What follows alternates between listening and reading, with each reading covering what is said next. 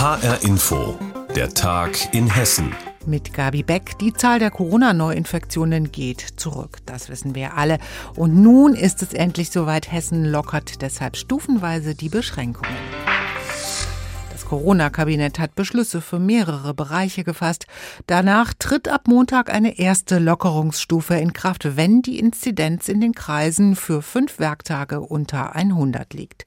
Landtagskorrespondent Andreas Meyer-Feist hat die Pressekonferenz von Volker Bouffier in Wiesbaden heute für uns mitverfolgt. Hören Sie sein Gespräch mit meinem Kollegen Uwe Beutler. Die erste Stufe, das sind graduelle Änderungen, aber nach zwei Wochen, wenn das so bleibt, dann geht die Post ab. Dann heißt es für die Schulen ganz normal, Schule wie immer dann heißt das, dass man wieder Hochzeiten feiern kann und planen kann in großem Stil. Erstmal nur draußen, aber vielleicht ist das Wetter ja gut genug. Und man kann ganz normal shoppen wieder, in die Geschäfte reingehen mit Masken. Das Ganze nach zwei Wochen, wenn die Inzidenz stabil unter 100 liegt. Also wieder ein deutlicher Schritt zurück zur Normalität in allen gesellschaftlichen Bereichen. Wie ist das denn? Können die Gastwirte jetzt jubeln und die Sportler auch? Ja, die Außengastronomie kann in diesen Kreisen schon gleich geöffnet werden. Natürlich braucht man einen aktuellen Negativtest. Entweder man macht den direkt ja am Eingang des Biergartens oder bringt den aus der Apotheke mit. Und nach zwei Wochen, wenn dann die Sache sich stabilisiert hat mit den Inzidenzen, also wenn es nicht weiter hochgeht, dann wird auch innen geöffnet. Dann kann man auch wirklich wieder in die Lokale rein. Wie gesagt, nur in den Kreisen, die gut dastehen. Aber das sind ja immer mehr in Hessen. Und auch die Hotels dürfen wieder öffnen. Und gute Nachrichten auch für diejenigen, die schwimmen wollen. Die Schwimmbäder machen dann auch wieder auf. Es wird ja derzeit viel geimpft. Was heißt das? Freiheiten für Geimpfte? Was bedeutet das für uns in Hessen? Was ist da drin? Also es lohnt sich auf jeden Fall doppelt geimpft zu sein. Wer doppelt geimpft hat, erspart sich viel Bürokratie, zum Beispiel sämtliche Tests, wenn er in die Geschäfte geht oder auch wenn er zum Friseur geht oder sonst wohin gehen will, wo man einen Test braucht, zum Beispiel in Kultureinrichtungen, Theater und so weiter. Also das lohnt sich. Getestete sind äh, gleichgestellt mit Geimpften und umgekehrt und natürlich werden immer mehr Menschen doppelt geimpft sein in den nächsten Monaten. Die Maßnahmen haben also gewirkt, könnte man sagen, aber wie sieht's mit den Mutationen aus? Haben wir die im Griff in Hessen? Ja, dass man so einen Zwei-Stufen-Plan gemacht hat und wieder eine Tabelle vorgelegt hat, das zeigt natürlich, dass man etwas vorsichtig bleiben will. Allerdings sagt die Landesregierung auch, die befürchtete Explosion der dritten Welle sei ausgeblieben. Das sei ein Ergebnis der Maßnahmen und der Besonnenheit der Bürger, auch unter schwierigen Bedingungen, zum Beispiel wenn es um die Mutationen geht. Und man darf nicht vergessen, wenn die Inzidenz nach drei Tagen wieder über 100 gehen würde in den betroffenen Kreisen, dann greift wieder die Bundesnotbremse. Notbremse und dann gibt es wieder Schließungen, aber das hofft natürlich niemand. Endlich wird die Bremse gelockert, wie das Land Hessen weiter verfahren möchte, wenn die Bundesnotbremse nicht mehr gilt. Andreas Meyer-Feist hatte die Informationen. Der Nahostkonflikt eskaliert die Tage. Fast hätte man eigentlich über dem lockeren Leben nach Corona in Israel vergessen, dass der ja eigentlich auch noch schwelt. Angefangen hat diesmal alles mit Krawallen in Ostjerusalem, die Stadt, die sowohl Palästinenser als auch Israelis für sich beanspruchen. Raketen palästinensischer Extremisten fliegen in Richtung Israel, der Gegenschlag folgt prompt.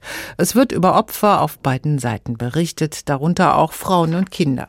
Schreckliche Bilder gehen um die Welt, Reaktionen auf die Gewalt Gewalt in Israel und im Gazastreifen gibt es auch überall und bei uns in Hessen. Hessen-Reporter Andreas Heigen war in Frankfurt. Meron Mendel ist der Direktor der Bildungsstätte Anne Frank in Frankfurt. Er ist in Israel aufgewachsen, seine Eltern, Geschwister und dessen Kinder leben dort. Seit Tagen treiben ihn die gewaltsamen Ausschreitungen in seiner Heimat um.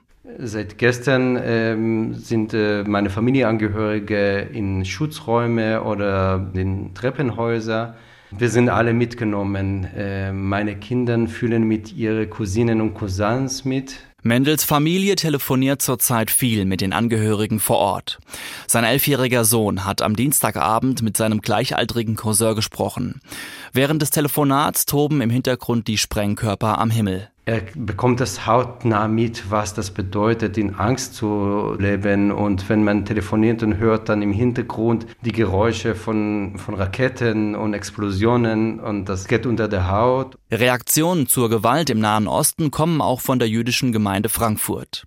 Vorstandsmitglied Benjamin Graumann findet klare Worte. Das Ziel dieser Raketen ist es, so viel Panik und Terror unter der Zivilbevölkerung zu verbreiten wie möglich. Die Situation ist brandgefährlich und äh, wir beten dafür, dass äh, möglichst viele Raketen abgefangen werden und es möglichst wenig Verletzte gibt. Angst sei in diesen Tagen das beherrschende Gefühl. Und das speist sich auch durch Zwischenfälle hier in Deutschland. Jüngst gab es Angriffe auf zwei Synagogen in Nordrhein-Westfalen, in Münster und in Bonn. Israelische Flaggen wurden angezündet, Steine flogen gegen die Gotteshaustür in Bonn. Für Meron Mendel waren das ganz klar antisemitische Angriffe. Synagogen sind die Gotteshäuser der Juden, die hier leben und sie repräsentieren keinen Staat. Von daher Angriffe auf Synagoge sind auf keinen Fall eine legitime Form des Protestes gegen des Staates Israel oder gegen die Politik des Staates Israel. Nach diesen Angriffen berichtet auch Benjamin Graumann von der jüdischen Gemeinde in Frankfurt über die Sorgen der Juden hierzulande. Mit großem Unverständnis blickt er auf eine für diesen Samstag in Frankfurt geplante Anti-Israel-Demonstration. Von einer Organisation, die in Israel als Terrororganisation eingestuft wird, wo offen zur Vernichtung und zum bewaffneten Kampf gegen Israel aufgerufen wird. Und die Erfahrung lehrt, dass bei solchen Demonstrationen immer auch antisemitische Parolen skandiert werden. Die klare Forderung der jüdischen Gemeinde an die Stadt, die Demo verbieten. Der hessische Antisemitismusbeauftragte Uwe Becker sieht das auch so. Und er hat bereits reagiert. Er hat Strafanzeige gegen die Anmelder der Kundgebung erstattet. Meron Mendel von der Bildungsstätte Anne Frank in Frankfurt beobachtet den Konflikt zwischen Juden und Palästinensern schon lange. Er hat bei vielen Friedensprojekten mitgewirkt. Die Eskalationen in Nahost machen Bemühungen dieser Art immer wieder zunichte, sagt er. Und dann formuliert er noch seinen Wunsch für die Zukunft. Meine große Hoffnung, dass Juden und Palästinenser dann sowohl eine zwischenmenschliche als auch politische Lösung vor diesem sehr langen Konflikt auch äh, zusammenfinden. Wenn in Israel die Gewalt eskaliert, dann macht das vor allem auch jüdische Gemeindemitglieder in Frankfurt betroffen. Andreas Heigen hat berichtet. Wussten Sie, dass der Erfinder des Computers aus Hessen kommt? Er heißt Konrad Zuse und kommt aus Hünfeld im Kreis Fulda. Am 12. Mai 1941 präsentierte er seine Z3 erstmals der Öffentlichkeit, heute vor genau 80 Jahren. Konrad Zuse hat die erste digitale Rechenmaschine der Welt gebaut. Die Stadt nennt sich deshalb stolz auch Zuse Stadt und hat ein Konrad Zuse Museum. Petra Klostermann erinnert an ihn. Bereits in den 30er Jahren baute Konrad Zuse die Z 1 den ersten Computer der Welt. Dazu bearbeitete er im elterlichen Wohnzimmer mit einer Laubsäge riesige Blechteile aus dem Altwarenhandel. Es gab keine gute Rechenmaschine, um die Rechnungen allgemeiner Art die sehr verflochtene numerische Probleme hatten, automatisch durchzuführen. Das war der Ansporn. Das, das stellte mir die Aufgabe, ein solches Gerät zu schaffen. Deswegen überlegte ich mir, was kann ich da tun? Bin dann auf die Relaistechnik gekommen, habe dann das erste Gerät ziemlich schnell aus Relais äh, zusammenbauen können. Das war das Gerät Z3. Ein Bit war damals so groß wie eine Streichholzschachtel, sagt der Sohn des Computererfinders Horst Zuse. Das habe ich jetzt in der Hand hier. Das ist ein altes Telefonrelais, die man ja heute auch gar nicht mehr kennt. Das ist ungefähr so acht Zentimeter lang und da ist eine Wicklung, oben sind Kontakte und vorne ist ein Anker. Die hat man früher in den Fernsprech Vermittlungsstellen verwendet. Ja, und wenn der Strom durchfließt, wird es angezogen, dann ist es eine Eins. Und wenn der Strom nicht mehr fließt, dann ist es die Null. Also kann man mit diesem Gerät mal wirklich zeigen, was ein Bit ist. Die Z3 beherrschte die vier Grundrechenarten und konnte die Quadratwurzel ziehen. Eine Multiplikation dauerte drei Sekunden. Doch beim Bombenangriff am 21. Dezember 1943 wurde die Maschine zerstört. Übrig blieb nur eine Zeichnung. Informatiker Horst Zuse baute die Z3 seines Vaters schließlich nach und sie funktioniert. Wir geben jetzt eine Dezimalzahl ein. Ja, und das können wir dann hier können wir schalten und dann schaltet das nach oben und dann geben wir hier noch was ein. Sie sehen, wie das aufflackert, Das ist das Additionswerk dieser Maschine, nach dem heute im Wesentlichen noch alle Computer arbeiten. Dieser Nachbau der Z3 steht im Deutschen Technikmuseum in Berlin. Dort wohnt auch Horst Zuse und wenn Führungen durch die Zuse-Abteilung wieder erlaubt sind, dann setzt er die große Maschine in Betrieb. Und das klingt dann so.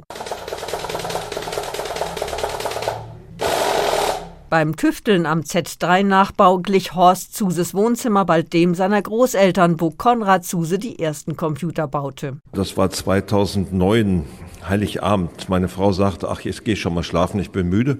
Und dann stand sie morgens auf und sagte so um acht, ja, was machst du denn hier? Sag, wieso? Ist schon morgens acht Uhr? Ja, ich habe noch Schaltzeichnungen hier durchgeguckt.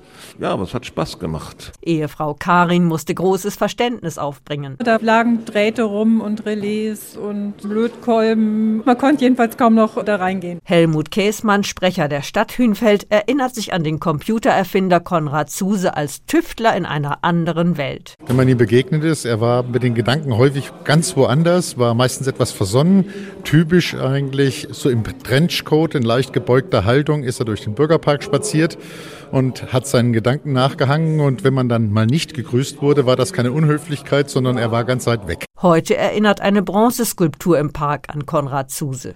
Ohne Konrad Zuse wäre der heutige Computer undenkbar. Petra Klostermann hat den Erfinder porträtiert. Koffer packen heißt es dieser Tage für die deutschen Fußballprofis.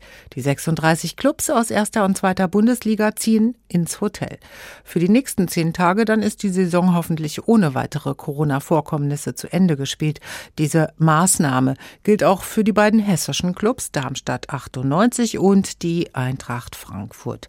Peter Sänger. Bloß keinen Fehler machen auf der Zielgeraden. Erste und zweite Liga wollen das Saisonfinale störungsfrei über die Bühne bringen. Das hat sich auch Eintracht-Coach Adi Hütter vorgenommen. Wir halten uns natürlich an die Maßnahmen, die Regeln, die die DFL aufgestellt hat, zu 100 Prozent. Wir wollen natürlich alle im Sinne des gemeinsamen Interesses die Bundesliga auch sauber fertig spielen. Wir haben das aufgenommen und werden auch in dieser Zeit ins Hotel in Quarantäne gehen, um auch die Bundesliga-Saison nicht zu gefährden. Eine Saisonverlängerung ist ausgeschlossen. Die Europameisterschaft steht schließlich vor der Tür. Deshalb gilt das Motto Safety First, Sicherheit zuerst, ab heute auch für Darmstadt 98. Wir sind ja im Quarantänehotel, um uns zu isolieren und voneinander auch den dementsprechenden Abstand zu halten. Das fängt mit der Zimmerbelegung an, wo du im normalen Trainingslager Doppelzimmer machen würdest, damit die Jungs sich kennenlernen. Das geht nicht, das sind Einzelzimmer.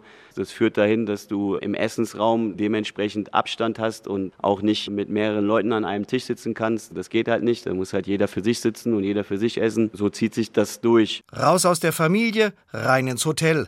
Für Lilientrainer Markus Anfang kein Problem. Für seine Spieler nicht wirklich ein Vergnügen. Früher hat man gesagt, die Jungs nehmen sich mal ein Buch mit. Ich weiß nicht, wer noch ein Buch liest. Wäre auch eine Maßnahme, könnte man auch machen. Aber heutzutage werden sich wahrscheinlich eher dann an den Laptop setzen und dann irgendwelche Spiele machen oder sonstiges. Schon seit zehn Tagen durften sich Spieler und Betreuer neben der sportlichen Betätigung nur im Kreise der Familie bewegen. Man darf natürlich um das Trainingslager rum am Hotel mal spazieren gehen und mal frische Luft schnappen. Wir werden die Trainingseinheiten versuchen so zu legen, dass sie den Tag irgendwie gefühlt ein bisschen füllen. Ein Trainingslager an sich, das beschreibt, glaube ich, diese Maßnahme eher weniger. Es ist eher ein Quarantänehotel. Den ersten Ausgang für die Lilien gibt's am Sonntagnachmittag gegen Heidenheim. Die Eintracht darf schon Samstag auf Schalke ran. Quarantänehotels für Eintracht, Darmstadt 98 und Co. zum Ende der Saison. Peter Sänger hat uns einen Eindruck verschafft, wie das ablaufen soll. Und das war der Tag in Hessen mit Gabi Beck. Mehr News aus Hessen gibt es immer auch auf hessenschau.de.